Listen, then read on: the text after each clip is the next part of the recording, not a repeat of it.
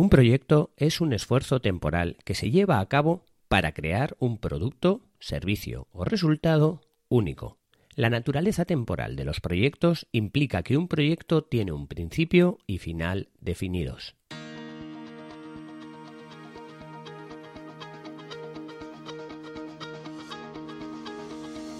Hola, estás escuchando Proyecta, un podcast de Emilcar FM sobre dirección y gestión de proyectos, metodologías ágiles, Lean, productividad y mucho más. Yo soy Abel Yécora y os voy a contar todo lo que tiene que ver con este mundo.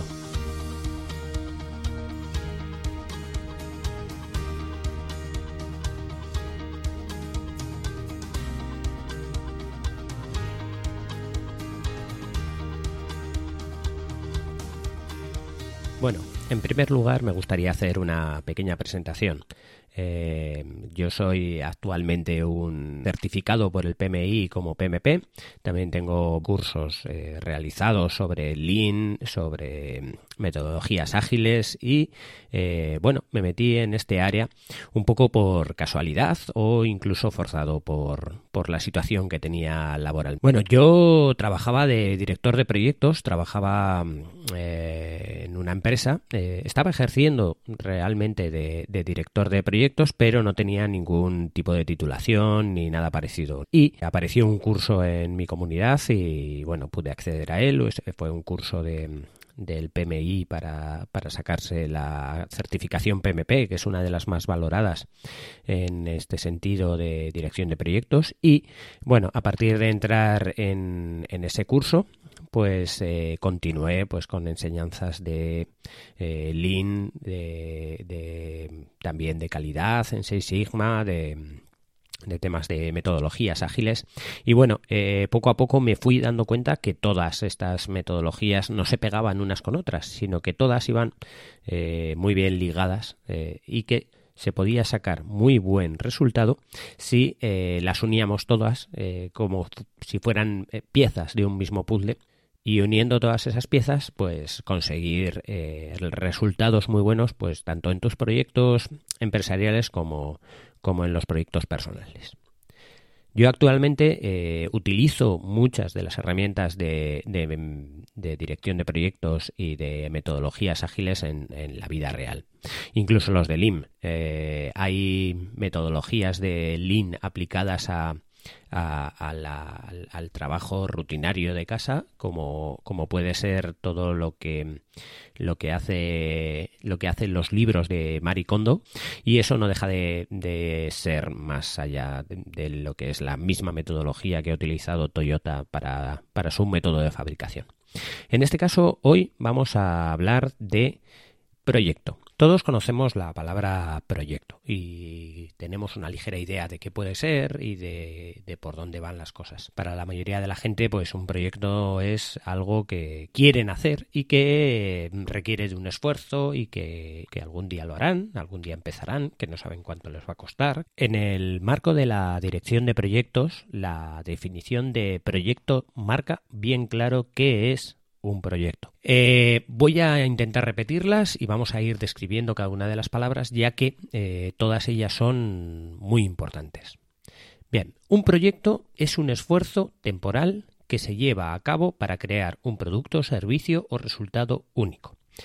Aquí hay muchas cosas importantes. Lo primero, un proyecto es un esfuerzo temporal tenemos que saber que un proyecto es algo que es temporal. Un proyecto no puede ser eh, infinito, no puede ser, eh, no puede durar infinito. Un proyecto tiene que tener un tiempo definido. Podemos hacer un proyecto, por ejemplo, de algo que vayamos a fabricar, pero si estamos continuamente fabricando la misma pieza, eso ya no es un proyecto. Un proyecto puede ser eh, organizar un viaje, pero si estamos viajando continuamente, eso no es un proyecto. ¿vale? Un proyecto es un esfuerzo temporal. Es un esfuerzo temporal que se lleva a cabo para crear un producto, servicio o resultado único. ¿Qué quiere decir esto? Que un proyecto tiene que crear algo. No, no, no es un proyecto si no se crea nada. Ese algo es muy importante que tiene que ser un producto, un servicio o un resultado único. Producto, servicio o resultado vamos a quedarnos con esas tres palabras, producto, servicio o resultado. ¿Por qué producto, servicio, resultado? Porque no siempre tenemos que hacer un producto en un proyecto. Un producto sería si en una fábrica hacemos como proyecto, por ejemplo, hacer un módulo nuevo de la fábrica o hacer una línea nueva de fabricación. Un servicio sería hacer una auditoría. Una auditoría al final no tiene un producto como tal, aparte de la propia documentación de la auditoría, pero el servicio es hacer la auditoría y sacar unos resultados a partir de esa auditoría. Y un resultado puede ser, por ejemplo, la reforestación de un bosque, donde realmente no hay un producto que vender, donde realmente no es un servicio a ningún cliente, en lo que es es un, un resultado, que es una, una mejora del medio ambiente. Por último, ese producto, servicio o resultado tiene que ser único. Cuando decimos único, queremos decir que no puede haber otro igual. Un proyecto es algo que tiene que fabricar algo único, que tiene que hacer un servicio único, que tiene que hacer un resultado único, que no se pueda replicar y que no sea replicable en muchos de los proyectos que hacen las empresas, como por ejemplo una línea de, fabricación, eh, les parece un poco absurdo que les hables de producto único cuando ellos en la línea de producción van a fabricar cientos de miles de productos que son iguales. El problema es qué es lo que define el proyecto. El proyecto es hacer la línea de fabricación, pero lo que va a fabricar la línea no es el proyecto. Lo que va a fabricar la línea es un producto que se va a fabricar en serie y que, por lo tanto, se va a fabricar a partir de un proceso, que ya veremos en el capítulo siguiente. Bien, continuando con la definición, la naturaleza temporal de los proyectos implica que un proyecto tiene un principio y un final definidos. ¿Qué queremos decir con esto? Con esto queremos decir que un proyecto no puede ser algo que no tenga un final o que no tenga un principio definido. Normalmente sí que solemos hacer un principio definido, pero lo más importante es tener un final definido. Cuando nosotros creamos un proyecto o empezamos a hablar de un proyecto, ese proyecto tiene que tener un final definido, tiene que tener un final marcado. ¿Cuándo va a terminar el proyecto? Esto del principio y del final definido no deja de ser una extensión de eh, lo que hemos hablado antes de que tiene que ser un esfuerzo temporal. Lo que pasa es que temporal está claro que es que va a acabar, pero que tenga un principio y final definido quiere decir que desde el principio hay que marcar cuándo va a acabar. Un proyecto se puede acabar a los seis meses o se puede acabar en una fecha en concreto. Por ejemplo, como hemos hablado antes, en la fábrica donde vamos a tener un proyecto de instaurar una nueva línea de fabricación, esa línea de fabricación que vamos a poner tiene que tener una fecha de inicio de cuándo vamos a empezar el proyecto y una fecha de fin de cuándo vamos a terminar el proyecto. ¿Para qué? Para que no se nos extienda. En este caso, y en muchos de los casos, un proyecto no tiene por qué tener realmente una fecha, y por eso la definición marca que tiene que tener un principio y un final definido. No tiene por qué ser una fecha, pero sí que tiene que ser un tiempo. En este caso, por ejemplo, que volvemos al de la línea de fabricación, podríamos decir que la fabricación o la instauración de la línea de fabricación va a durar seis meses. Entonces dependerá de el inicio del proyecto cuál sea la fecha de final. Si el inicio del proyecto depende de una subvención, por ejemplo, o de la adquisición de un contrato, entonces eh, a partir de la fecha de ese contrato se declarará una fecha de finalización del proyecto. Pero siempre está definido el principio y el final. El principio sería a partir de la fecha del contrato y el final sería seis meses después de la fecha de contrato. Bueno, pues completada ya la definición de qué es un proyecto, vamos a intentar poner estos mismos ejemplos que hemos hecho en una línea de fabricación, eh, moverlos a la vida cotidiana. En este caso vamos a poner un ejemplo de un proyecto. Yo este fin de semana tengo una cena con unos amigos. Tengo que organizar una cena con unos amigos. Para mí eso es un proyecto. ¿Por qué? Porque es un esfuerzo, un esfuerzo, como hemos dicho antes, temporal, porque solo va a ser hasta, el, hasta que sea la cena, que se lleva a cabo para crear un producto o servicio. En este caso va a ser el servicio de dar a mis amigos una cena buena, con un resultado único, que va a ser esa cena en concreto. ¿Por qué? porque yo no me dedico a ser un cocinero. No soy cocinero, luego eh, voy a hacer un esfuerzo temporal que se va a llevar a cabo para hacer un producto y solo va a ser un producto único. Y además, este proyecto tiene un inicio y un final definidos, que es desde que yo he empezado a hablar con mis amigos para organizar la cena hasta que se termina la cena. Una vez que se termina la cena, que va a ser este fin de semana, ya ese proyecto desaparece. Finalmente, sobre esta idea de proyecto, se engloba muchísimas cosas. Se engloban desde cómo crear el equipo, desde cómo hacer el presupuesto, cómo manejar el tiempo, los recursos, las adquisiciones, lo que se va a comprar, lo que no, los interesados, la calidad, incluso cuál es la gestión de cambios. Hay muchísimas cosas que están metidas dentro de la dirección de proyectos y dentro de un proyecto. Pero lo primero es saber distinguir entre un proyecto y un proceso. Bien, asociado al término de proyecto, siempre van dos conceptos que se han definido para agrupar los proyectos. Uno de ellos es portafolios y el otro es programa. El portafolios y el programa crea gran confusión en círculos de los gestores de proyectos. La diferencia entre portafolios y programas es muy clara. El portafolio es un conjunto de proyectos o de programas o de actividades que van relacionadas con la dirección estratégica de la empresa, mientras que el programa es un conjunto de proyectos o actividades que van relacionadas con un único fin. Digamos que cuando nosotros queremos hacer un edificio, puede haber un proyecto que sea el proyecto del allanado del terreno, el proyecto de la construcción del edificio, el proyecto de la gestión eléctrica. Todos esos pequeños proyectos constituirían un programa, pero la empresa se dedica a hacer eh, edificios. Por lo tanto, todos los proyectos o programas que se dediquen a hacer distintos edificios por distintos sitios de una ciudad, todo eso, como va relacionado con la dirección estratégica de la empresa, que es la de generar edificios, entonces compone un portafolios. Un portafolios puede tener proyectos, y programas, como hemos dicho. Pero eh, un programa no puede contener un portafolios, ¿vale? Algunos proyectos pueden estar en un programa, pero un proyecto también puede estar suelto. Puede estar suelto, pero tiene que entrar dentro de un portafolios. Quiero decir, un proyecto nunca debería de estar no alineado con la dirección estratégica de la empresa.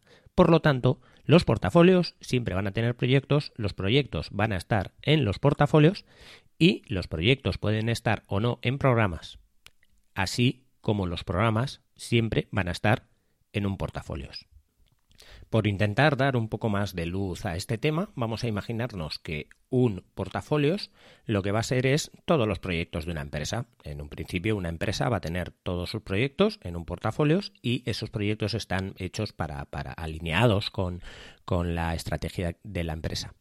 Por otro lado, un programa lo que va a ser es un conjunto de proyectos para alcanzar un único fin. Eh, digamos que un gran proyecto se divide en pequeños proyectos o en proyectos más o menos grandes y lo que se consigue con esa división es varios proyectos que están alineados para conseguir un único fin. Otra diferencia también es que los eh, portfolios pueden contener proyectos que no sean programas y que no estén relacionados entre sí, mientras que en un programa todos los proyectos van a estar relacionados entre sí para un fin. También podemos añadir aquí que los programas pueden contener subprogramas y los eh, portafolios pueden contener subportafolios. Quiere decir que un portafolio común, que sería el de la empresa, puede contener distintos subportafolios que a su vez estos subportafolios podrían tener eh, también eh, programas o proyectos. Por ejemplo, el portafolios de la empresa claramente va a tener lo que va con la dirección estratégica de la empresa, pero puede tener un subportafolios que sea para los proyectos de calidad de la empresa, mientras que puede tener otros subportafolios para eh, la dirección estratégica de la empresa de ventas o de producción. A su vez también los programas pueden tener subprogramas, ya que un programa puede ser eh, para hacer un edificio entero, como hemos explicado antes, y un subprograma puede ser un conjunto también de proyectos para hacer una parte del edificio. Por ejemplo, un edificio entero puede tener varios módulos y eh, eso ser un programa que se subdivide en subprogramas, cada programa es un módulo y luego cada módulo o cada subprograma va a contener los proyectos de, como hemos dicho antes, allanado de terreno, construcción, eh, acabados o lo que se necesite. En los siguientes capítulos trataré de explicar pues todos esos pequeños procesos y todos esos proyectos que nos van a llevar a poder manejar muchísimo mejor y muchísimo más fácil cada una de las cosas que nos planteemos hacer, pues tanto en nuestra vida real como en nuestra vida laboral. Además de ello, pues eh, también intentaré explicaros todo lo que tiene que ver con las metodologías de trabajo, en las que empezaremos también a hablar pues de metodologías lean, de metodologías ágiles e incluso de temas de productividad aplicados a la vida laboral y a la vida personal. Y para finalizar el capítulo de hoy os voy a leer una de las típicas preguntas que aparecen en el examen del PMP. Esta pregunta está sacado de los test del libro de Rita y es un poco pues para que os deis cuenta de qué tipos de preguntas suelen hacer en un examen de certificación de dirección de proyectos. Ahí va. Un equipo de proyectos está trabajando en la manufactura de un nuevo producto pero está teniendo problemas para crear el acta de constitución del proyecto. ¿Cuál es la mejor descripción del verdadero problema? A. Están trabajando en un proceso y no en un proyecto. B. No han identificado el producto del proyecto. C. No se ha establecido una fecha de finalización. D. No han identificado los objetivos del proyecto. Aquí os dejo con la pregunta formulada para que eh, podáis comentar y comentarme también a mí eh, cuál es la respuesta que vosotros pensáis. Sé que algunas de las cosas que os acabo de contar, muchos de vosotros no sabréis qué es, pero bueno, las iremos explicando poco a poco. Haceros una idea de qué va el capítulo y intentad eh, acoplar estos conocimientos a la pregunta en sí. Por último, añadir también que no son pocos los podcasts que están apareciendo últimamente en la red de Milcar FM. En este caso, hoy me gustaría hablaros de, un podcast nuevo que se llama Cum Laude, un podcast que es mensual en el que se habla de la vida académica, lo bueno, lo malo, lo que nunca se cuenta. Este podcast está presentado por Carmela García y Fran Molina. Desde ahí, pues Conoceremos de sus expertas manos todo lo que supone iniciar y continuar una carrera docente e investigadora en el seno de la universidad. Y bueno, no solo van a hablar de la situación en España, dado que tienen una sobrada experiencia internacional para darnos una imagen global del mundo universitario. Kun Laude eh, ya está disponible en Apple Podcast, Spreaker, Evox, Spotify y bueno, cualquier aplicación de podcast.